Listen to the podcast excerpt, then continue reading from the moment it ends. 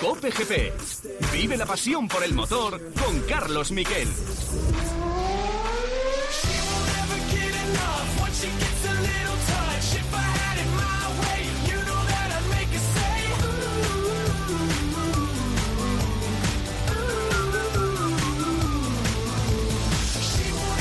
¿Qué tal? Buenas tardes, bienvenidos a Cope GP. Hay mucha tela que cortar y mucho que analizar en este fin de semana de ese Gran Premio de la Emilia Romagna, ese Gran Premio en Imola. Es que a mí lo de la Emilia Romagna, que es verdad que es la región, eh, de hecho la carretera que está justo en la puerta del circuito es la Vía Emilia y es una región preciosa, vinícola, eh, al cerca de Bolonia, también cerca de Maranello, de, eh, del norte de Italia. Eh, bueno, pues dejó muchas cositas, porque fue una carrera en la que parecía que podía ganar botas y al final eh, el que ganó fue Hamilton y parecía que iba a romper el doblete de Mercedes Verstappen, pero tuvo un reventón. Luego la carrera se volvió loca. Al final, en la meta, primero Hamilton, segundo, perdón, primero Hamilton efectivamente, segundo Valtteri Bottas y tercero, una vez más de nuevo en las últimas carreras, el hombre de este tramo de temporada, Daniel Ricciardo con Renault, ayudado por un error muy grave de Racing Point en boxes. Gran remontada después del coche de seguridad de Kivia, que estaba séptimo y acabó cuarto, pasó a tres coches. Eh, os aconsejo que lo miréis en YouTube, quedó muy bonito. Y séptimo puesto, es decir, buenos puntos para un Carlos Sainz que ya acecha en el campeonato a Lando Norris. Pero lo que hubo aparte, lo que tuvo más morbo, lo vamos a, analizar ahora, lo vamos a adelantar y después lo vamos a analizar en una tertulia con dos eh, periodistas y con Roldán Rodríguez. Vamos a hablar de lo que puede pasar si Luis Hamilton deja el deporte. Así que vamos con los titulares.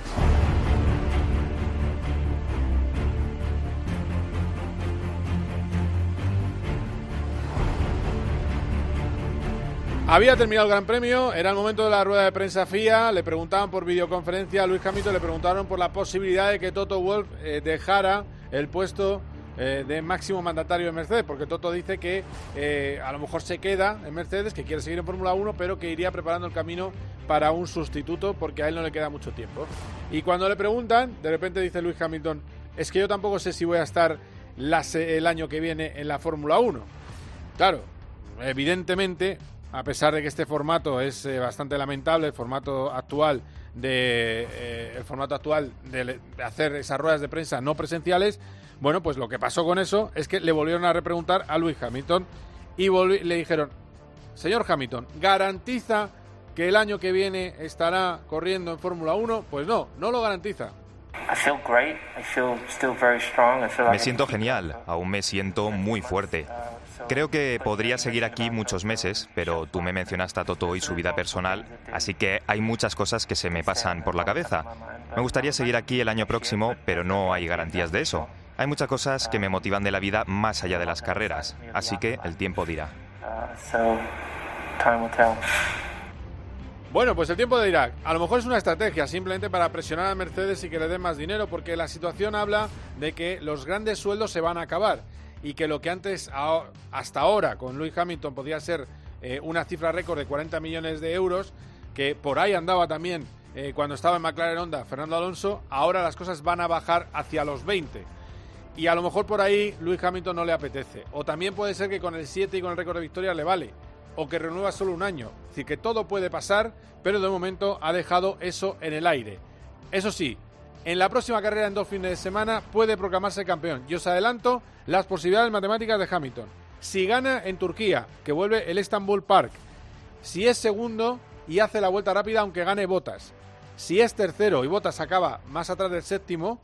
Eh, y luego también le valdría un tercero de botas sin vuelta rápida. Es decir, un octavo de, botas. Si hace octavo botas, él puede ser tercero sin la vuelta rápida. En fin, que es todo muy largo, muy farragoso. El caso es que eh, le puede valer hasta un cuarto, mm, quinto. Yo creo que lo tiene bastante bien. Pero para que os hagáis una idea, en el mejor de los casos de Valtteri Bottas, ganando la carrera, podría, con un segundo y una vuelta rápida, ser campeón Luis Hamilton.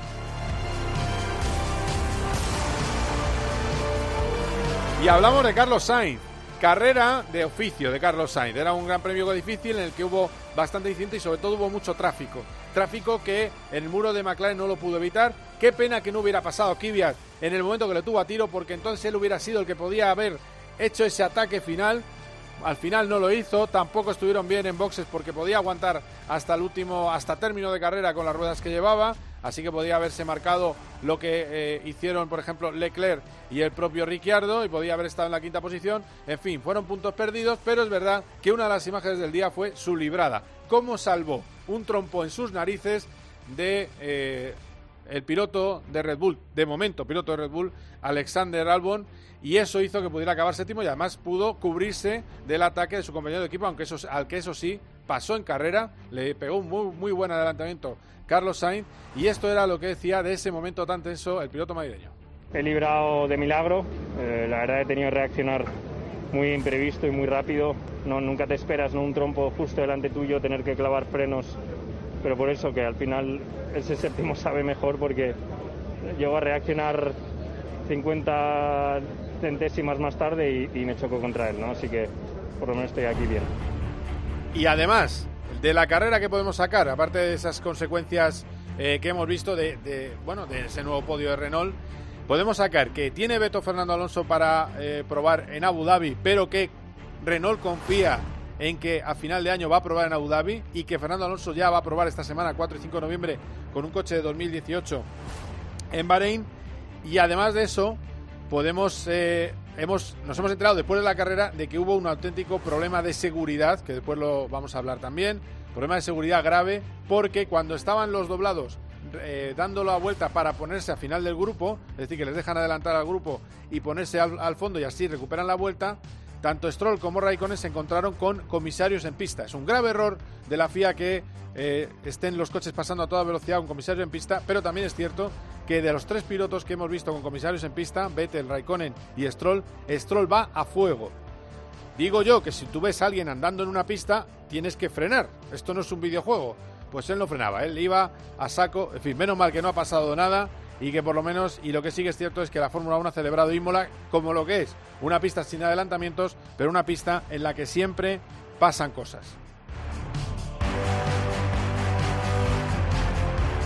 Además, en este COPGP vamos a hablar del Dakar, vamos a hablar de lo que ha pasado, de lo, de lo que ha pasado este fin de semana, que ha sido un test de Carlos Sainz de Lucas Cruz, probando suspensiones en el Mini, en Madrid. Eh, mirando el último detalle, lo que no le había ido del todo bien. Bueno, nos lo va a contar Lucas Cruz, una entrevista que os recomiendo porque también nos va a llevar a la burbuja que se está preparando para el próximo Dakar o cómo intentar cero contagios con 3.000 personas conviviendo durante dos semanas en un campamento, con todo lo que ello implica, es decir, baños comunes, eh, comida común, en fin, todos los problemas que va a acarrear y, por cierto, norma curiosa y difícil para los periodistas ningún día fuera del campamento, es decir, todo, todo en tienda de campaña y eso va a ser todavía más complicado. Además, vamos a hablar de motos, que tenemos la recta final del Mundial de Motociclismo en Cheste, saber si ganará o no Mire el Mundial. Empieza en Cheste este fin de semana, otra en Cheste y el final en Portimao. Y además, si vuelve o no Mar Márquez, que el mundo deportivo decía que no va a volver, ahora el AS ha puesto las cosas en duda. Bueno, lo hablaremos todo con Borja González. Esto es Cope GP.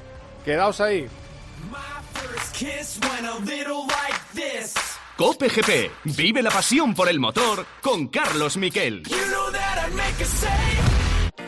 Usted está ahí, yo estoy aquí. Y bueno, yo le cuento cosas y usted tiene la deferencia de escucharme, de atenderme, de... Carlos Herrera quiere conocerte. Y no es el único. También Paco González, Manolo Lama, Pepe Domingo Castaño. ¿Cuál es tu sueño? Y es que llevo muchísimos años desde muchos lugares escuchando y me emociona mucho. ¡Qué grande! Y Juanma Castaño, Ángel Expósito, Pilar Cisneros, Fernando de Aro. Todos ellos quieren disfrutar contigo de los contenidos radiofónicos más exclusivos a la carta. Entra ya en cope.es, regístrate y abrirás la puerta a un mundo lleno de experiencias. En una radio que también se ve.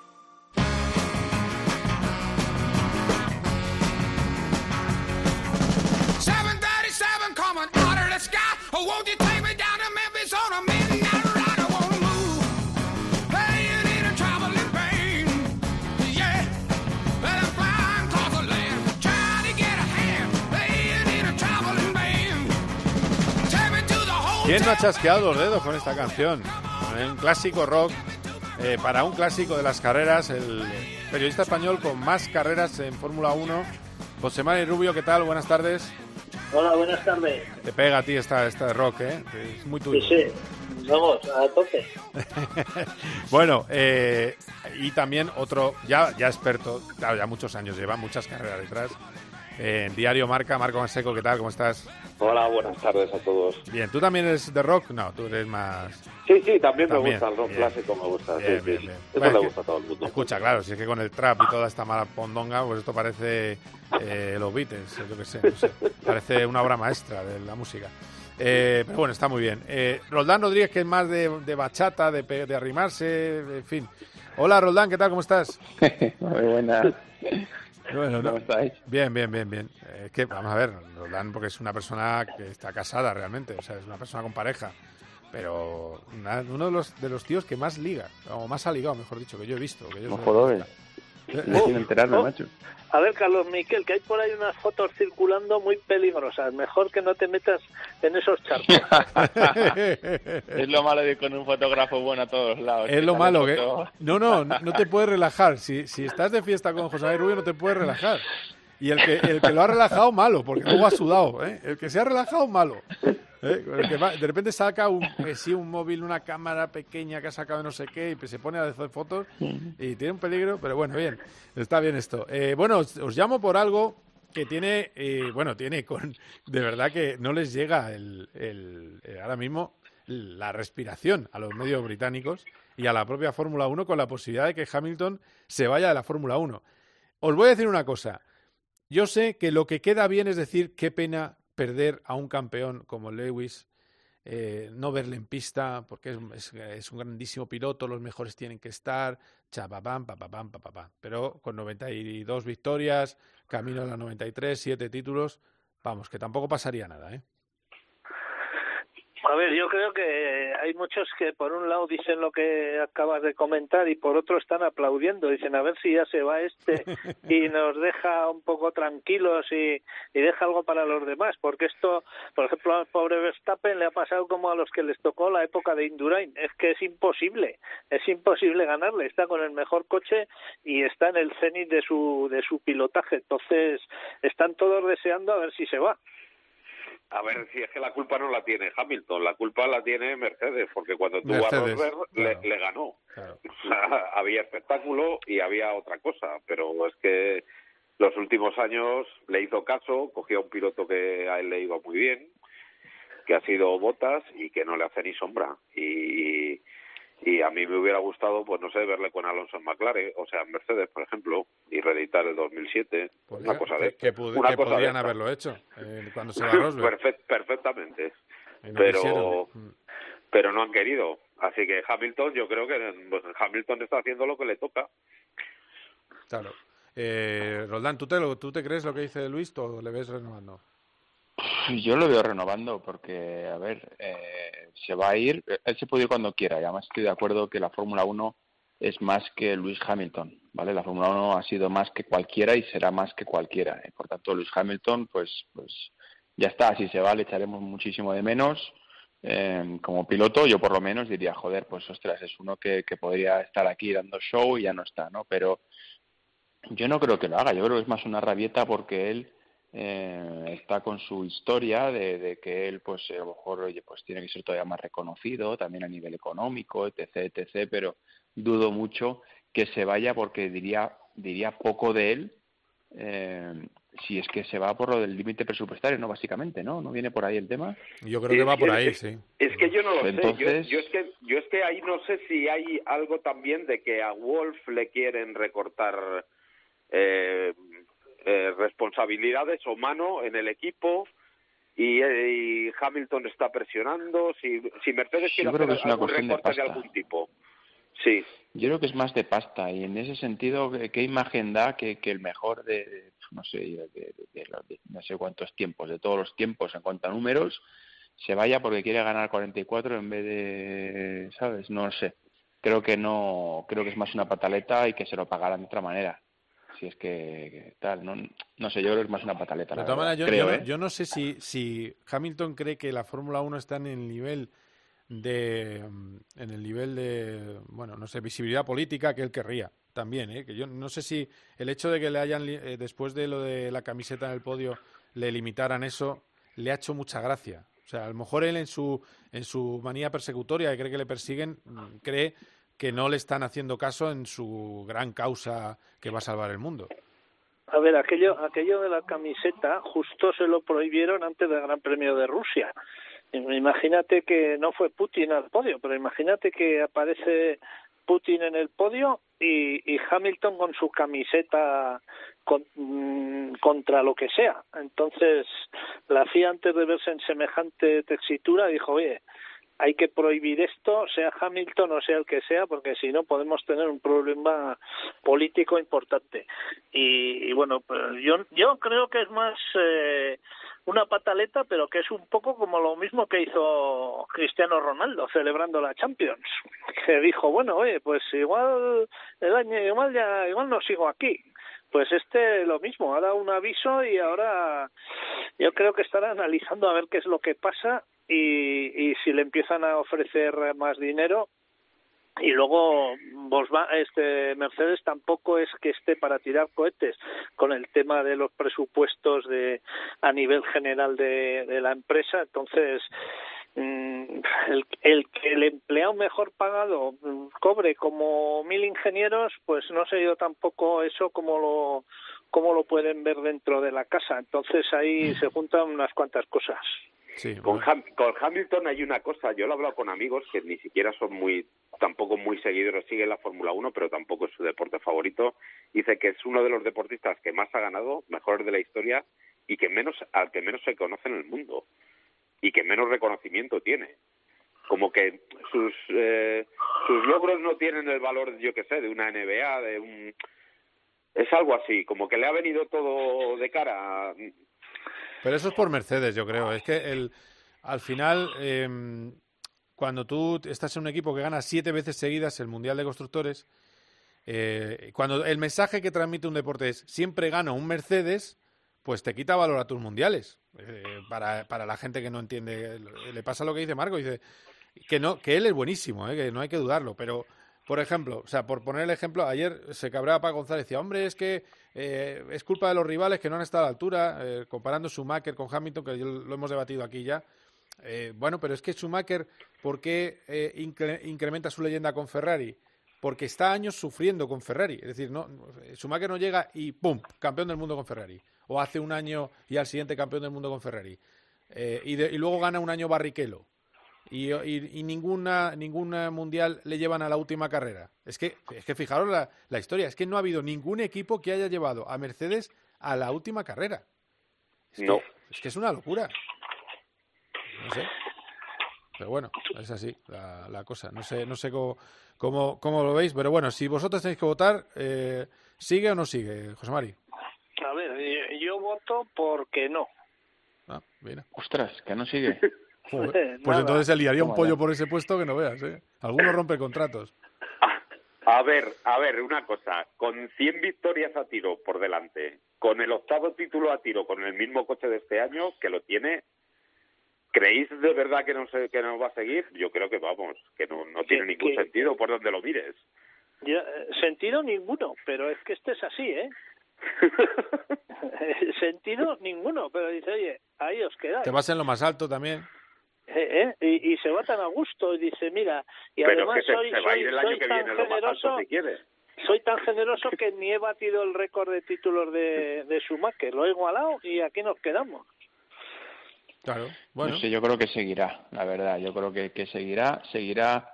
Vamos, yo creo que vamos a ver un poco la parte que menos nos gusta de Hamilton, por lo menos a los que somos menos conflictivos en general. O sea, yo creo que va a seguir, pero va va a aumentar su, su, su lucha, ¿vale? Su, su lucha un poco eh, escenificando, ¿no? Lo, por lo que él lucha más allá de, ganar carreras y por tanto yo creo que en el futuro sí va a seguir, pero se va a ir un poco, no sé, creando un poco más enemigos, aunque defiende cosas que son perfectamente válidas y defendibles, pero de la manera en que lo está haciendo que a lo mejor nos gusta a todos, ¿vale? O no nos gusta a todos de la manera que lo está haciendo. Yo creo que que va a ir creciendo por ahí y, va a seguir compitiendo en Fórmula 1. A mí me, yo eché de menos en la última carrera que no, no se no encaran la rodilla por los cristianos degollados en, en frente de la iglesia de Notre Dame de París, ¿no? Porque al final eh, también son su vida importa, ¿no?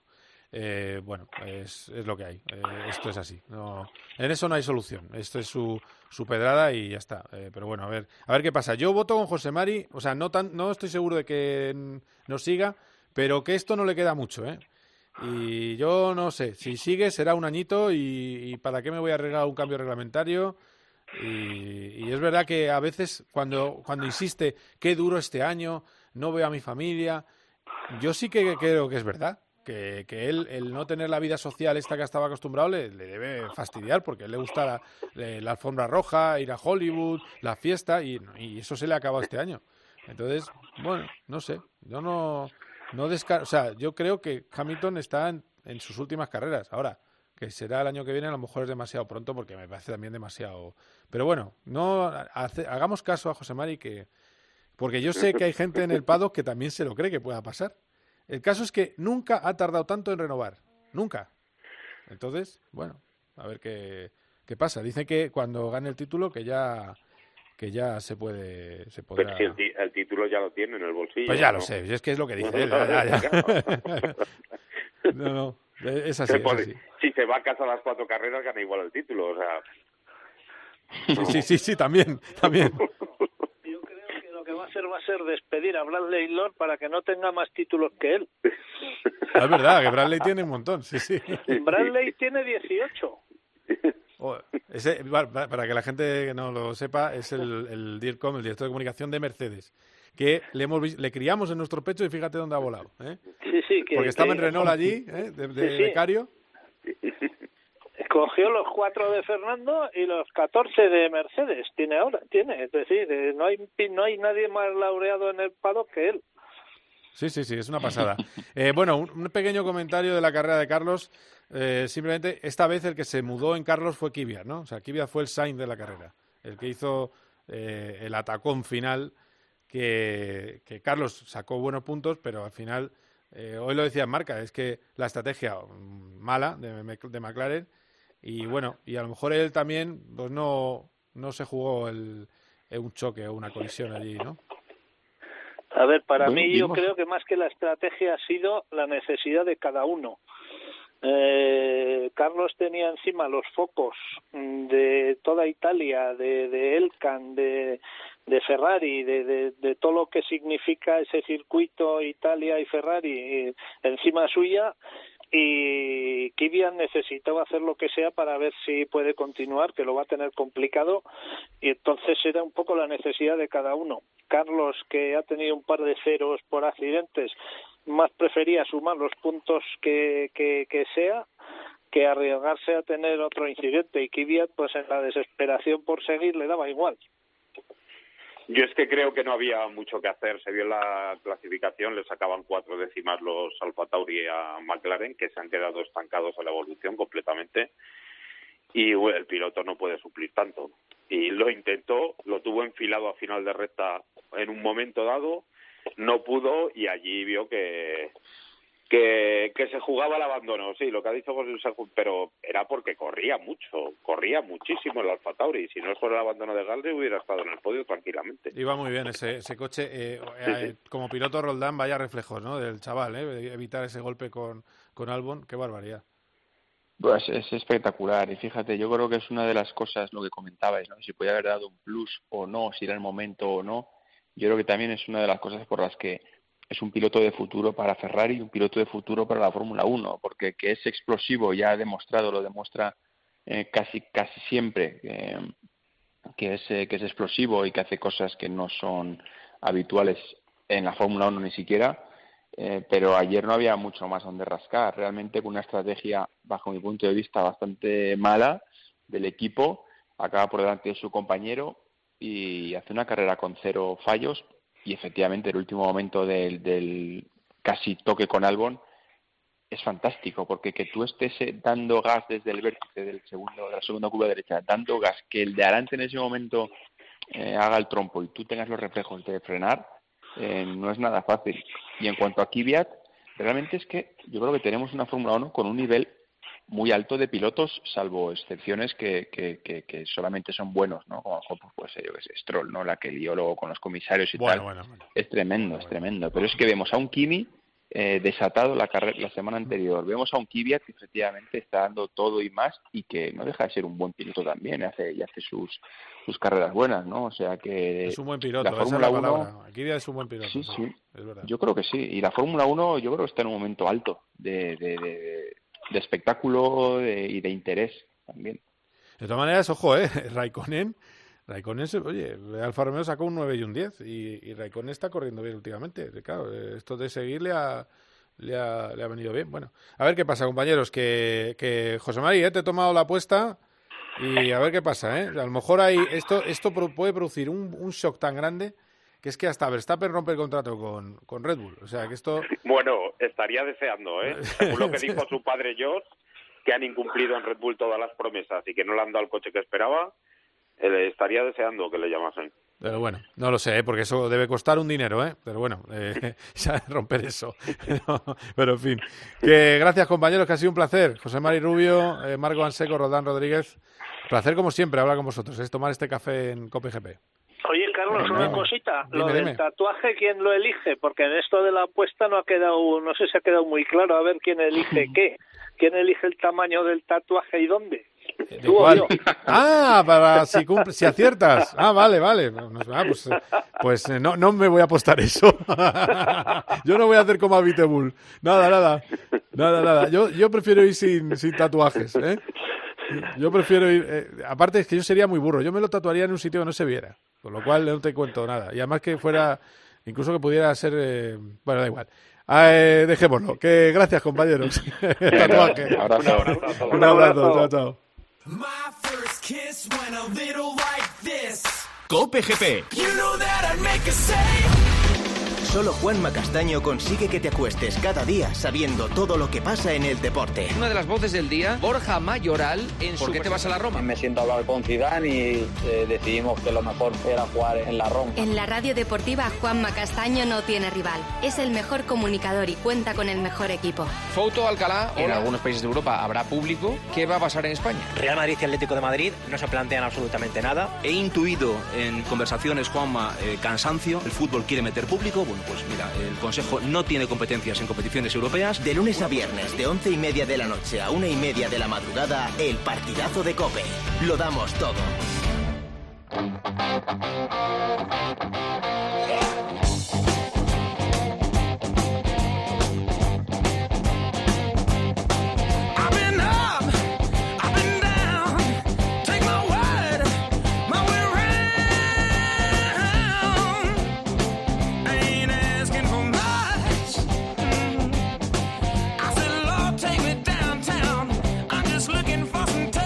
Hablamos de motos.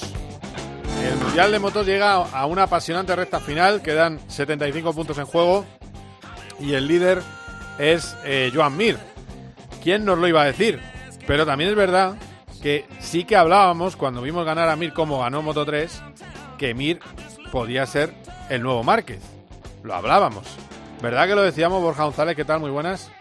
¿Qué tal, Carlos? Sí, bueno, y no, no nosotros por listos, sino en general se intuía, se intuía que, era un piloto con algo especial y de hecho ese fue el motivo por el cual dio ese salto tan rápido de Moto 2 a, a MotoGP y por el que Suzuki, que se ha especializado en intentar captar pilotos jóvenes, le quiso atar muy pronto para tenerle en la clase reina y bueno, pues está demostrando demostrando, bueno, más que demostrando, porque realmente no estaba, no estaba tampoco llamado a pelear por el título en su segunda temporada en la categoría, en este año tan especial, pero, pero está demostrando que esa apuesta que se hizo y que, y que en algún momento pareció un poco exagerada por la velocidad por con la que yo salto de categoría, pues es una, era una apuesta acertada y veremos a ver si terminando el gran fruto este año nada, porque esto termina el 22 de noviembre y quedan solo tres carreras. Es una pasada, ¿eh? lo poco que queda y lo emocionante que está. 14 puntos de mira Cuartararo, Viñales está también relativamente cerca, solo 5 eh, puntos de Cuartararo y luego incluso Morbidelli le metería, a pesar de que hay más gente metida, pero Morbidelli también está ahí en el lío a 25 puntos. Pero te, he traído una partener de lujo, Borja, para, para hablar de motos.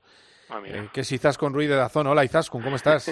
Hola, ya se echaba de menos, ¿eh? Ahí, ahí. Es que fíjate que has terminado ahí a toda velocidad una reunión que tenías virtual. Estoy, estoy de verdad muy contento de que estés con nosotros. Aunque sea pues este ratito. encantada. Bien, bien.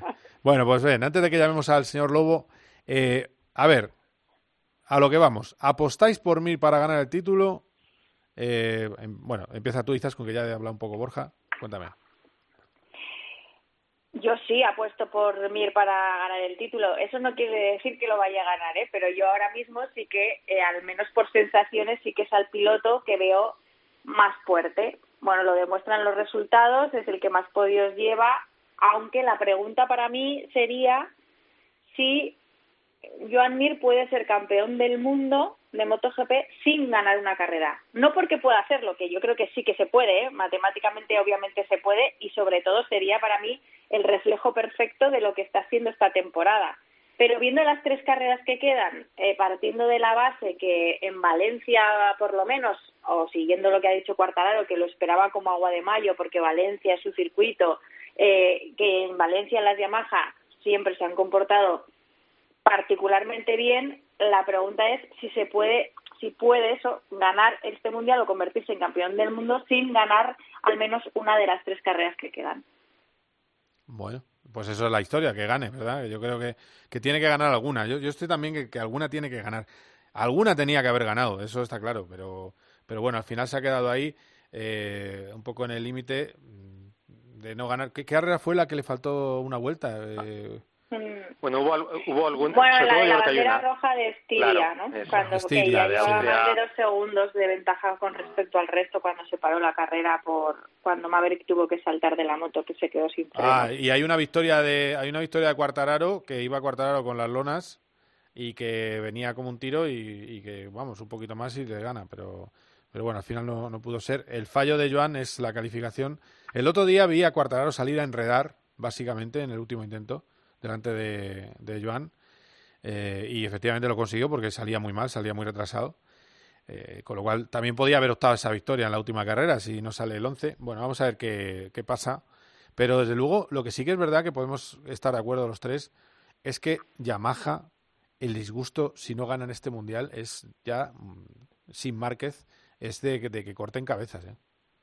Bueno, ahora si miras la suma de victorias esta temporada, es la, es el, la marca que más eh, carreras ha ganado. Lo que pasa que, claro, con inconstancia. Y, y yo no sé si, si, si se van a cortar la cabeza, porque yo creo que eh, probablemente ya esa sensación de, de no tenerlo en sus manos ya es suficiente presión para la fábrica como para, para saber que algo no se ha hecho bien del todo este año. Pero claro, no se puede achacar todo a la moto. En la moto sí que hubo un elemento que fue el, el motor, que generó mucho, mucho, generó muchas dudas al principio de temporada y que de momento, bueno, pues está aguantando. Tampoco los pilotos están siendo muy, eh, se están quejando demasiado de eso, de, de, ese, de ese factor. De hecho, están ganando carreras, o lo hizo Morbidelli en la última pero sí que se nota cierta inconstancia. Pero yo es que mi impresión es que la inconstancia más que de la moto viene por parte de, los pilotos. Eh, es verdad que es una que da sensaciones extrañas porque los sábados pueden hacer entrenamientos libres con muy buen ritmo, eh, evidentemente son rapidísimos una vuelta y luego el domingo cualquier mínima cosa les está cambiando el paso. Eh, está claro que un mundial sin Márquez, el, el, el, siguiente que viene en la lista de favoritos es el que primero que tiene que cortarse la cabeza. Eh, en esa lista de favoritos mm, estaba la Yamaha con, claro, con Viñales, pero luego está Vicioso y la Ducati, que, que era es el que más le ha peleado a Marc, es el que el que digamos lo bueno tiene más experiencia en esa en esa lucha por el título, por lo menos por estar delante, y ha sido el que menos lo ha aprovechado. Y de hecho es más, es que ellos, mm, también la sensación que da con, con, Ducati es que son los que más están penando con el elemento moto, en comparación con Yamaha o con Suzuki, son los que están teniendo más problemas para encontrar una, una moto competitiva. Claro. Sí, sí. Eh, lo que pasa es que, que o sea, yo, yo estoy con, con lo que dice Borja. A mí lo que me sorprende es volver a escuchar discursos que este se lo he escuchado también a Rossi ¿eh? antes de su baja por el COVID, igual que a, a Maverick, etcétera. Pero cuando empezó la temporada, sobre todo en pretemporada y tal, o sea, las declaraciones de los pilotos de Yamaha era que sí que habían mejorado, que esta moto era mejor que la del año pasado, que sí que habían al menos dado pasos adelante en puntos que ellos consideraban importantes.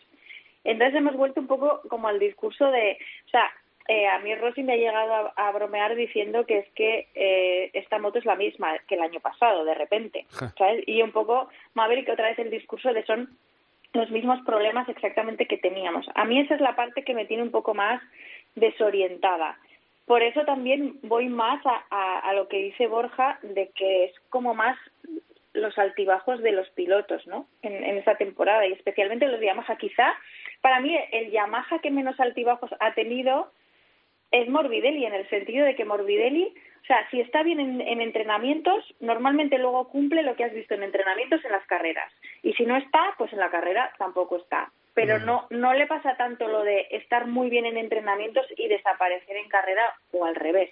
¿no? A mí el que me, es el que, me da, el que me da más miedo, ¿eh? De, de, no, de los que te iba a decir, el, el, problema es la distancia, la distancia de Morbidelli es, se puede considerar grande porque 25 puntos son muchos cuando es 75 en juego. Lo que pasa es que es un mundial que varía muchísimo. Este fin de semana se espera, por lo menos el último que he visto, que el viernes llueva, que el sábado también llueva y el domingo no debería llover, según lo que dicen las predicciones a día de hoy, pero...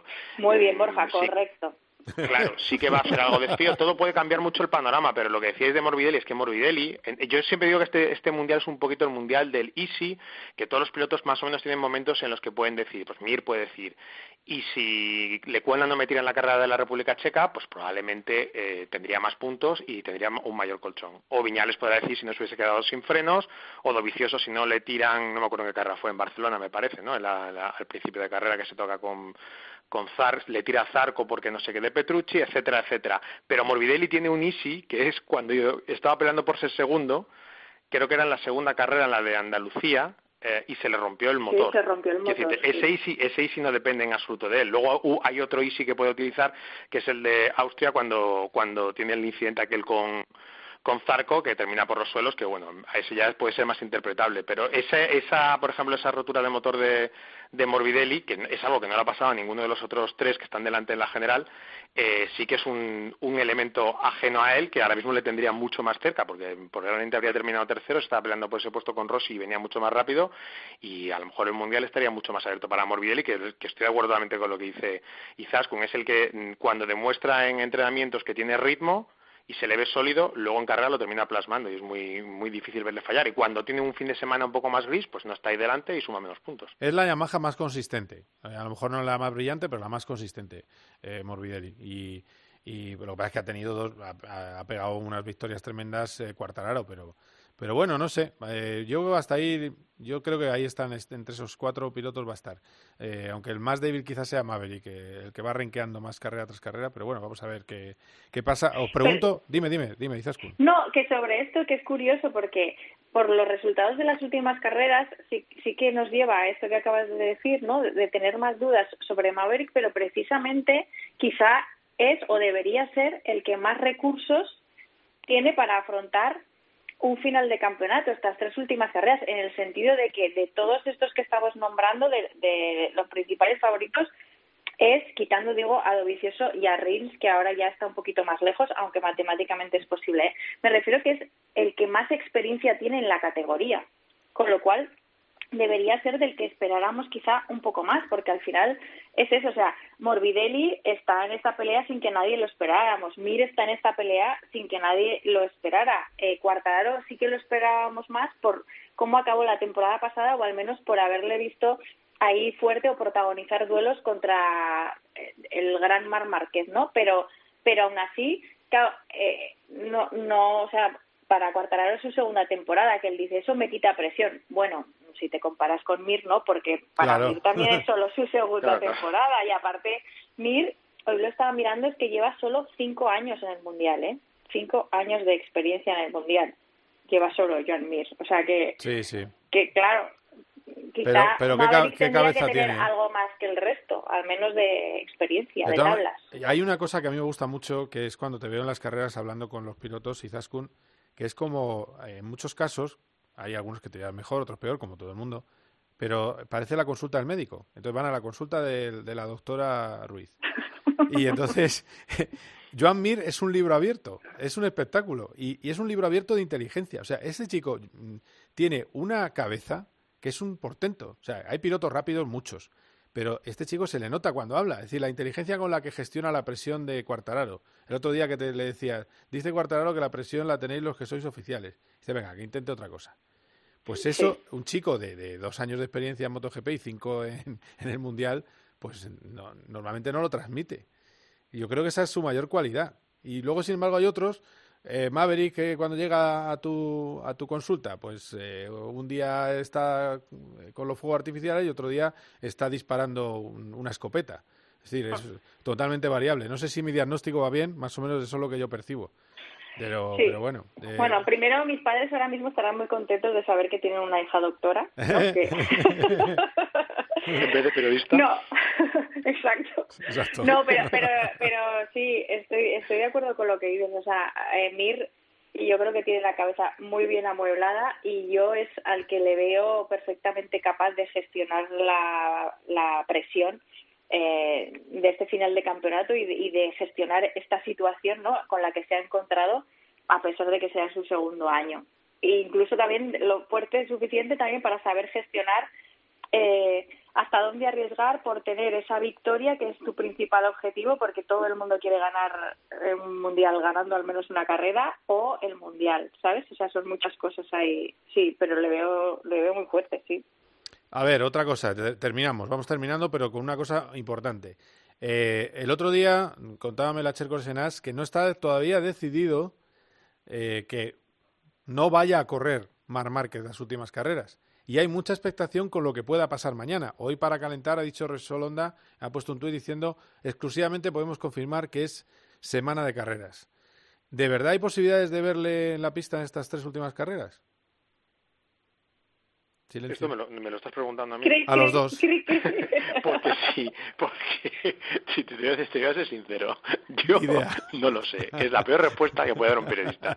Pero es que no lo sé, o sea, sinceramente, o sea, puedo intuir cosas eh, sobre cómo está siendo el, el, esto, este periodo para Mar Márquez, pero de, ahí, de intuir a cómo está siendo, a cómo está evolucionando, mm, sinceramente no me atrevo a pillarme los dedos. Yo eh, ya te dije en algún momento que hasta donde podía saber su idea original iba más eh, reincorporarse ahora a Valencia, en Valencia para intentar hacer las tres últimas carreras del año y trabajar también en la moto, pero eso era una idea que te dije hace un mes. Entre medias hemos visto mil dudas y de hecho Izaskun pudo hablar con, con Alberto Puch el otro día y, Alberto no, no fue para nada tajante sobre esas opciones que algunos lanzaban de si se operaba o no se operaba otra vez, si ya no volvía hasta final de año, si no fue rotundo diciendo todos son patrañas y, mentiras, porque Alberto si tiene que decir que algo es una mentira, pues lo dice así directamente.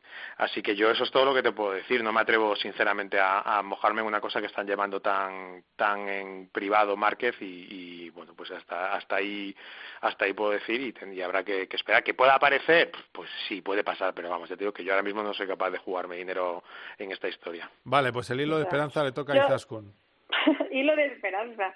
Eh, pues yo lo siento, pero no tengo mucho hilo de esperanza y mira que me fastidia, ¿eh? ¿eh? Porque la verdad que creo que sería un aliciente más para terminar el año, pero yo también por mera intuición y por lo que dice Borja de lo que vas escuchando de unos, de otros o de lo poco o, o más bien de más que de lo que te dicen, de lo que no dicen o se resisten a decir y tal, yo creo que, que Mark no va a volver de aquí a final de temporada, pero esta es mi intuición.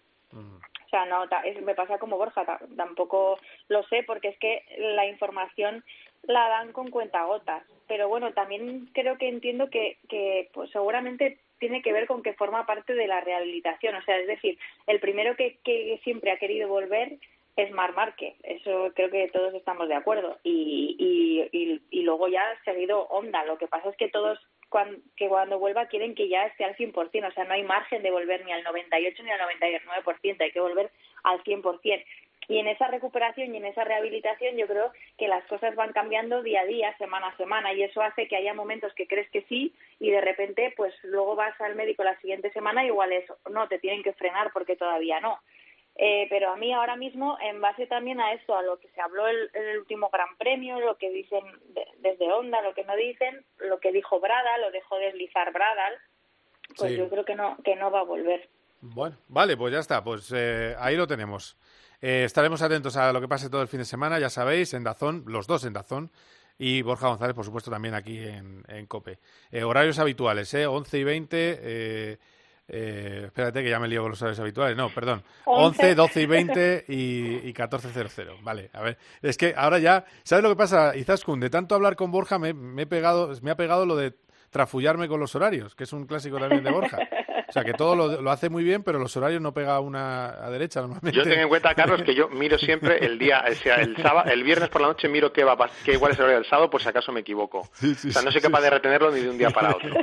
Así pero, que, eh, pero, tienes claros al menos, o sea, el primer entrenamiento de la mañana, si no, Borja, que ese lo tienes que hacer tú. No, no, ese es el que busco, ese es el que busco como un loco. Veo que, porque esta semana además creo que va a ser 10 de la mañana, entonces yo hago mi cálculo y digo, vale, te voy a dar circuito a las 9 porque a las, a las 9 y media me tienen que maquillar.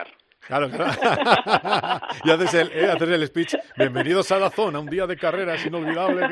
Bueno, está bien. Magnífico. Eh, ha sido un placer como siempre, eh, compañeros. Cuidados mucho los dos. Un abrazo. Eh. Gracias. Bueno, adiós. Chao, Carlos. Un beso. Chao. Cope GP. Vive la pasión por el motor con Carlos Miquel.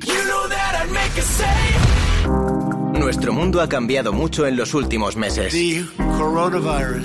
Algunos opinan de todo sin datos y otros los manipulan. La calumnia, la falsedad, no son fenómenos nuevos. Por eso es importante que tengas referentes en quienes confiar antes de tomar decisiones. Es verdad que reducir la cuarentena preventiva para los que han estado en contacto con un positivo es tendencia, pero no deja de ser la asunción de un riesgo. Referentes que cada día trabajan en COPE para ofrecerte los mejores contenidos. Estoy ahora mismo casi en el puente de Vallecas. Hoy esto es radio en directo. Estoy en la calle de Madrid, en uno de los barrios de la zona norte, porque aquí hay una ONG. En COPE encuentras todo lo que necesitas para estar bien informado.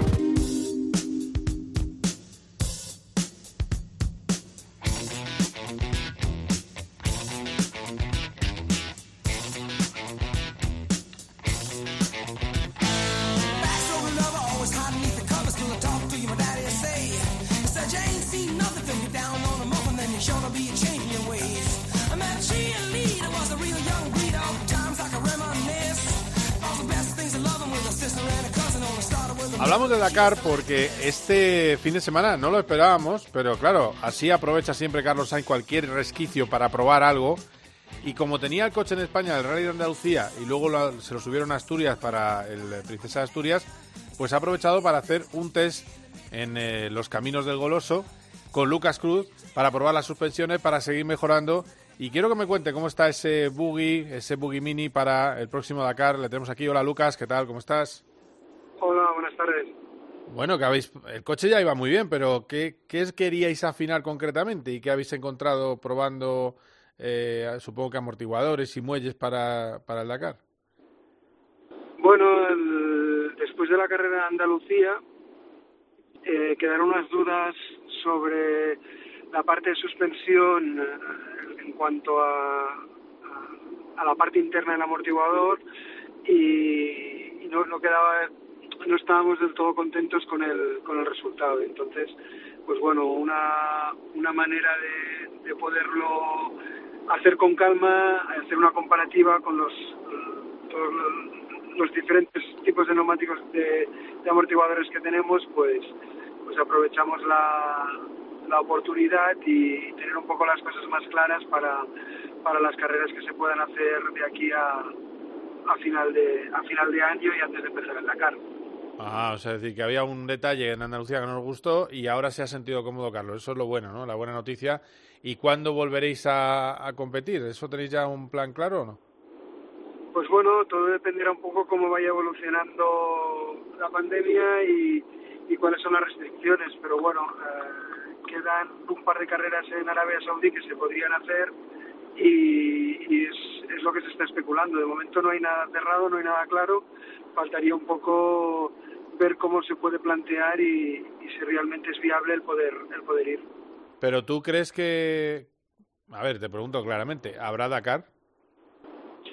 Yo creo que sí, porque, bueno, una prueba de fuego fue la carrera de Andalucía, ¿no? Que, que al final, pues bueno, el director de carrera es el organizador de, de esta carrera en Andalucía y aparte de poder organizarla, crear una burbuja dentro de, de la carrera y, y sobre todo en, en, poco tiempo, en menos de un mes, conseguir hacer una carrera de, cuatro días, pues bueno, yo creo que, que tiene un, un poco la, la, la, experiencia como, como test eh, esta carrera, ¿no? Luego aparte, pues bueno, cuando tienes un país detrás que, que pone todos los medios necesarios para poder realizar con éxito un evento a nivel mundial, yo creo que, que tiene muchos números de que salga. ¿no? Otra de las pruebas eh, del deporte por excelencia es el Tour de Francia y han sido capaces de hacer la carrera y poderse, poderse hacer, ¿no? Igualmente con, con la Vuelta a España, ¿no? O sea que yo creo que, que si todos ponemos un poco de nuestro de nuestro lado y, y las medidas que, que adopta el organizador son lo suficientemente restrictivas para, para tener una seguridad, yo creo que además es, es, vuelve a ser un tipo de, o un deporte en este caso, en el que para nosotros eh, es, no te digo relativamente fácil, pero sí que facilita mucho el, eh, el limitar o el acotar la, el, el, personal y sobre todo el contacto. ¿no? Nosotros al final estamos dos personas dentro del coche y, y luego una relación con los ingenieros. ¿no? El resto como que estamos un poco al margen de o, o apartados de, de, del resto de personas, ¿no? incluso de los competidores.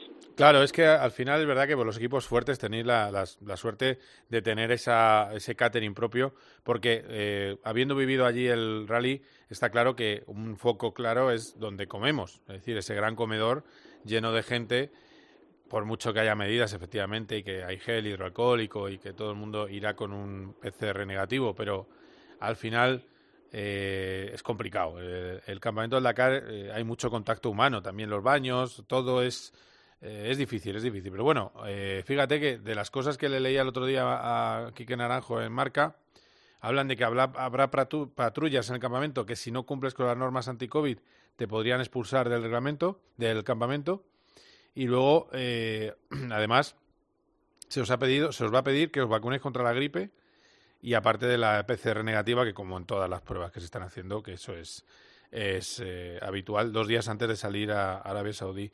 Eh, pero también se dice que, que os tenéis que aislar eh, sin eventos eh, antes de la, del inicio de la carrera. Eh, no sé, es, va a ser un poco todo más hermético, por lo que veo. Bueno, yo creo que al final también es, es un poco el, el, el, planteamiento, ¿no? Yo sin, sin tener conocimientos previos de, de, de qué eran las medidas que querían que adoptáramos, estaba claro que, que, bueno, pues las celebraciones familiares de Navidad van a ser van a ser escasas o nulas este año, ¿no? Porque porque no dejas de, de, de prepararte todo un año para un evento, ¿no? Entonces, pues bueno, el, el, el jugártela una carta y y tener la posibilidad de, de perder eh, todo el trabajo realizado durante todo el año y toda la dedicación, pues yo creo que, que como a cualquier deportista eh, no, no le apetece correr este riesgo, ¿no? Entonces, pues bueno, nosotros ya, ya yo en mi caso ya lo tenía planteado, ya lo tenía previsto y, y bueno, ya llevo días o, o meses un poco haciéndote a la idea de, de cuáles serán la, las, medidas a seguir y, las restricciones que debería de cumplir. A ver, de, bueno, por cierto, te, añado alguna cosita más, laboratorio dentro del campamento y además eh, prohibido contacto con el público y eh, también se puede, se antes de, dentro de la, de la prueba. Eh, de todas maneras, en lo deportivo, si decimos que sois favoritos, yo creo que no es ninguna tontería, porque realmente yo creo que el equipo de Richards no va a llegar y al final eh, está claro que el terreno saudí es muy bueno para, para Mini comparado con, eh, con Toyota y luego está Carlos y tú que sois eh, primer nivel, ¿no? Es decir, que tampoco no os pesa tanto que os digan favorito porque, porque es que negarlo sería una, un absurdo, ¿no?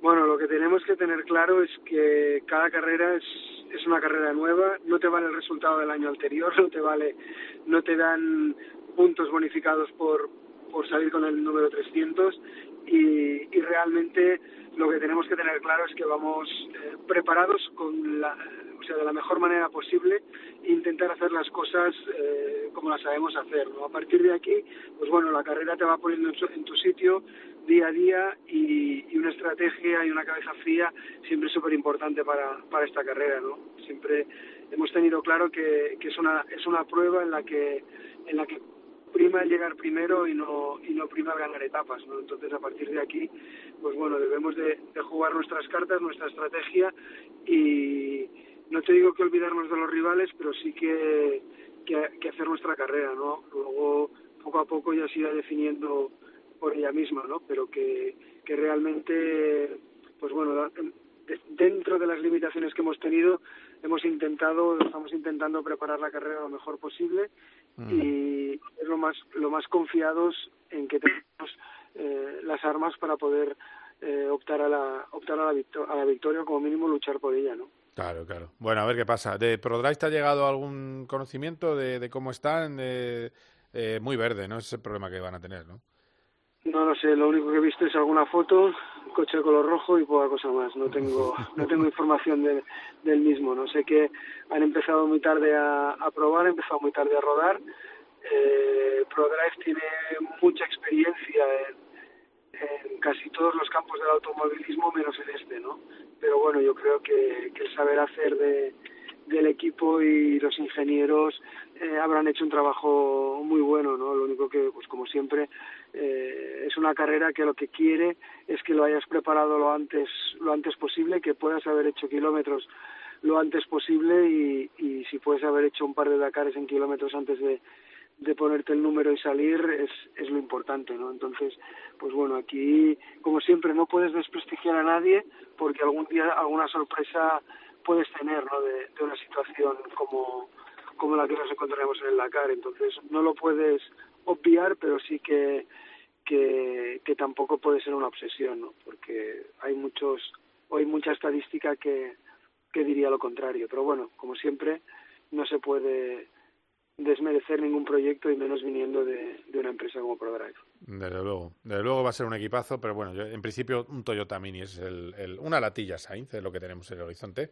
¿eh? Así que, y ahí Lucas Cruz acertando con ese, ese roadbook que van a dar cada mañana nuevo, que eso también os ha beneficiado y os viene muy bien a, a vosotros como vivimos el año pasado. Así que, pues nada, suerte con, con eso, suerte también con el dentista, que, que te pillo yendo para allá. que eso, eso vaya tela. Pero bueno, en fin. Eh, es otra etapa más, ¿no? Sí, sí. Muy bien. Pero bueno, muy bien. Venga, pues un abrazo fuerte, ¿eh? Un abrazo igualmente, hasta luego. Ah, chao, chao. Cope GP, vive la pasión por el motor con Carlos Miquel.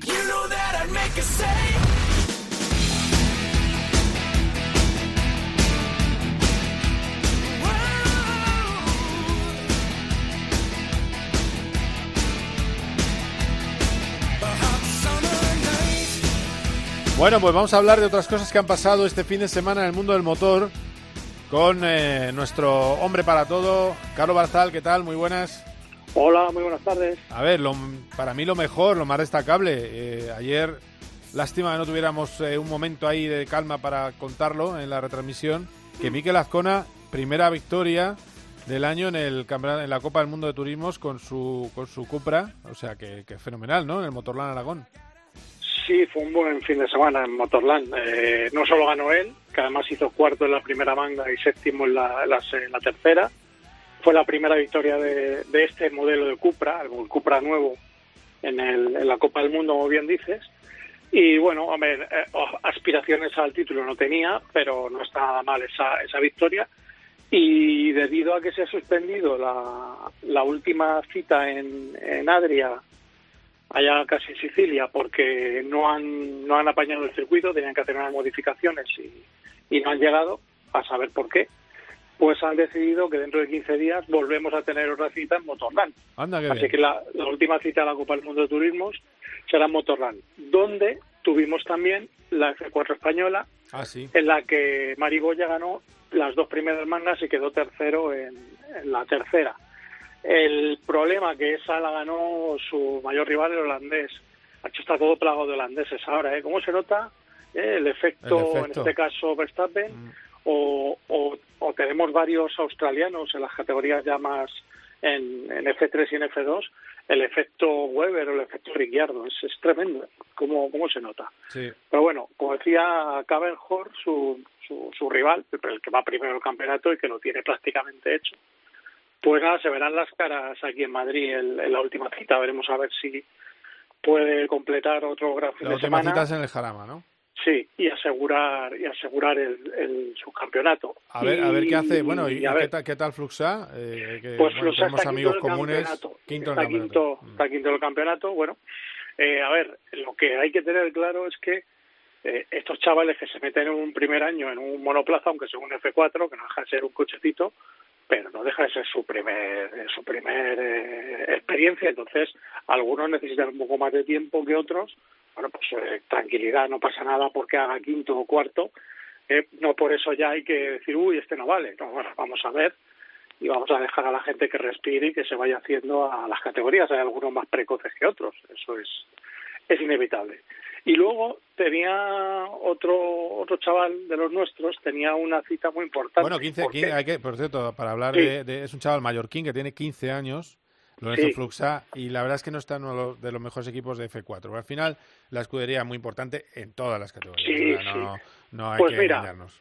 Te voy a decir una cosa, Carlos. Prefiero que esté en un equipo más del montón para que se para que se fogue y no haber entrado de golpe en un equipo grande que ya eso te implica tener que, que brillar sí o sí.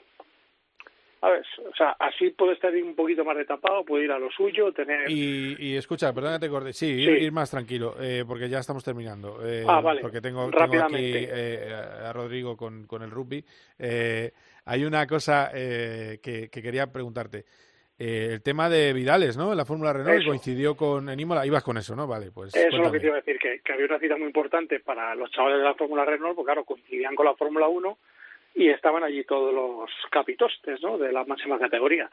Y bueno, pues eh, fatal el fin de semana para él. En la primera carrera se lo llevaron puesto y en la segunda fue el que se llevó puesto a otro piloto. Así que mal, porque además es un circuito que tiene tomado muy por la mano el equipo y él, porque ahí hacen las pruebas el, no sé si fue la primera o segunda cita del campeonato, ya lo hizo bastante bien, ganó una de las mangas, en fin, que aunque hubiera ganado de las mangas habría estado el fin de semana redondo, pero no pudo ser. Y último ya, con la musiquita de fondo, Antonio García, campeón del IMSA. Es verdad. Le, le faltaba un punto, pero han, han, sancionado a su, a su coche hermano por un problemilla. Los han sancionado, así que campeones.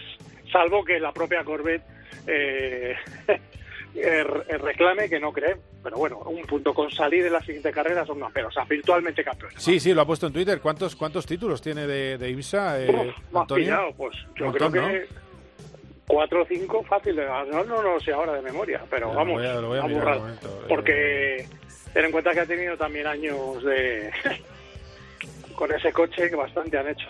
Allá con este modelo nuevo, la verdad es que se nota el el, que el, salto adelante que ha dado el coche y bueno. y Antonio que está en un momento más que dulce, claro. No, es que, es que lo de Antonio es una burrada. es que han hecho una temporada que prácticamente no han fallado. Eh, y estaba mirando a ver... Eh... Como se suele decir, siempre hablaremos de el no siempre bien ponderado Antonio García. Efectivamente, super piloto Antonio García. Sí, sí. Tres de cuatro eh, triunfos en los últimos tercer título de eh, esta categoría en los últimos cuatro años. Los anteriores, 2017 y 2018, junto a Jan Magnussen. Es decir, que es ah, que puede estar en Chevrolet hasta que se quiera jubilar. de hecho, es lo que está haciendo. Exacto. Estar en Chevrolet que no ha Muy bien. Gracias, Charlie, eh, por todo. Un abrazo a vosotros, un abrazo a todos ellos. Adiós. Bueno, pues estamos terminando este fin de semana. Gran Premio de Europa de Motociclismo en Cheste. Va a ser la gran cita de este mes de noviembre, pero eso sí, sin público. Y por favor, cuidaros todos. El día 15 de noviembre, que no habrá fútbol además, así que tendremos mucho espacio en la antena de Cope. Tendremos la próxima cita del Mundial de Fórmula 1. Todo lo que pase, el test de Alonso esta semana en Bahrein, todo lo que pase en el motor, lo contaremos como siempre en la antena de Cope. Ha sido un placer. Adiós.